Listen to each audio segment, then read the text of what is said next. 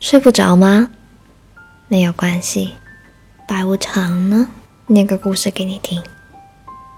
今天是个知性的故事。那个喝过中药吧？这篇就是关于中药的。想想中药的味道，闭上眼睛，戴上耳机，开始念哦。你相信甘苦。我眷恋糖分，你克制悲喜；我宣泄情绪，你选择有痛就忍；我呢，偏爱阿司匹林。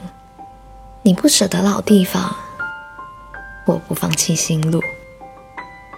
你听我说，你觉得天地太小，被困在眼前的方寸，而我想在人间前行，远至天涯海角。我们呢，是如此的不相同。可唯一相同的是，我们从不愿意承认是自己的错。很多年以后，我在中国的某个城镇再见到他的时候，是借着商店橱窗的玻璃反射到的镜像。有那么一刻，我觉得其实这只是一种假象。我假装自己对于商店里摆放的那一个野餐篮子很感兴趣的样子。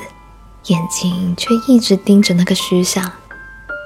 时隔多年后，他并没有变胖变钝，反而少年时代的清俊变得更深刻了。他一个人安静地站在街角，曾经的年少不羁的神色早就已经消失不见，灵魂里的尖锐好像已经被渐渐收敛。他的神色沉静。有一种和时光和谐共处的感觉，像是被驯服了。十多年过去了，我第一次发现自己已经离他越来越远了。在伦敦和他初次相遇的时候，当时我刚到异国城市，水土不服。母亲曾经在我离开之前叮嘱我，跟我说到达之后，拿出一小颗红糖放进嘴里，然后呢，再喝一口当地的水。就会接受此地的水土，不会水土不服。可是，一下飞机我就忘了这件事情。第二天呢，我的肚子就开始不舒服了，吃了保济丸也没有缓解。加上我一直觉得英国除了变着花样煮的土豆没什么好吃的，所以对这里的食物呢一直很抗拒。几天下来，我被这种无药可医的不舒服折腾得非常疲惫。于是我忍不住打电话给母亲，很累的说起自己身体不舒服，突然心中感觉到一阵酸楚。也许是因为想念白粥小菜，也许是因为后悔自己只是因为赌气任性就不远万里来到这里。电话挂断后，过了不久，我就听到有人敲门。那个时候，伦敦入了冬。下着看似遥遥无期的绵绵细雨，我一开门就见到了他。那时他穿着厚厚的外套，手里拿着一把伞，他冷着一张扑克脸，面无表情的看着我。后来我才知道，是母亲托他来看过。到了很多年以后，我都还一直记得在寒风中的那双眼睛。那天。他带来了自己在唐人街抓来的一剂中药，还有他在自己家里带来的大米，还有中药包。我裹着毯子窝在沙发上，闻着熟悉的中药的味道，觉得自己的力气渐渐的回到了四肢。我看着白粥小菜，眼睛有点模糊，只好假装眼睛是被热气弄湿的。嗯，还有一碗表面泛着烟的中药，味道还是那么苦涩。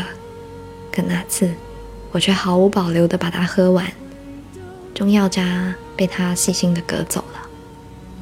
几年后，当他倒出包中的各种药材，一样一样指出药材名字的时候，我看着他的那张侧脸，始终觉得生活是一种值得感念的存在。我能想象，曾经是个孩子的他在百子柜前穿梭的样子。他家是开中药铺的，自小耳濡目染。然而他并没有学医，他学的是一种冷门到我现在还说不出来的专业。在伦敦的那几年，一直是他陪在我的身边。人啊，说到底还是灵魂独立的生物，但这样不相同的两个人，却可以一起安度这几年的时光。后来很长的一段时间，我记忆里总可以闻到一房间中药的香气，带着甘、苦、辛，以至于浓郁到我记忆中的某段时光里挥之不散。如果沉默可以换回这时光，我想我可能会慢慢修补好那个被摔碎的中药包，也会选择停留在他的身边。甚至，就陪着一直待在那个阴雨不断的城市也好啊。他不会说动听的情话，唯一说过的两句，有一句是“我不会让你挨饿的”。当时我觉得很感动。我一直坚信，人生中最糟糕的是挨饿和孤单。如果有一个人承诺，就会一直陪着你，不让你挨饿，包容你的所有缺点。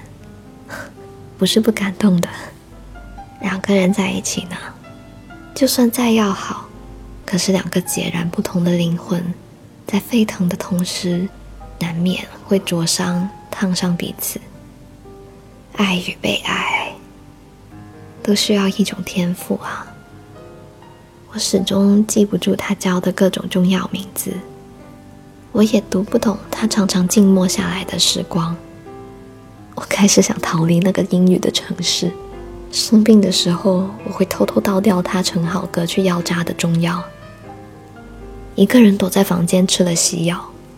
就这样，慢慢的，我们不再熟悉彼此。离开伦敦的那天，却是难得的晴天。我在机场一直等不到他的出现，最后在走去安检的时候，转身看见他就在不远处叫我的名字。我跑了过去，然后他递给我那保温壶。打开的时候，我闻到是用中药熬制的鸡汤。早就是我一边喝，一边听他在旁边一个个说里面的那些中药的名字：白芷、天麻、党参、枸杞，就好像消食砒霜，既可以是毒，也可以是药。这个地球。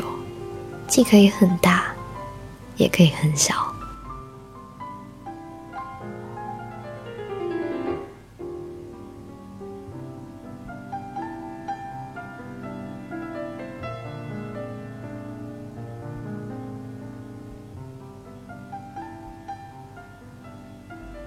离别多年，当我发现世界越走越小的时候，我却发现我离你越来越远了。旧时光成了我们彼此陌生的面具。再回过神的时候，我发现橱窗中那个镜像已经不见了。生命中有些人短暂交缠，却还是跟此前的每一个路人一样，成为眨眼就不见的风景。他穿着那墨绿色的开襟毛衣，在我时光沉眠的知觉中。转身就消失了。我转身对着这个小镇，不自觉的喃喃自语，说出他对我说过的第二句情话：“你是我的复方，你是我的复方。”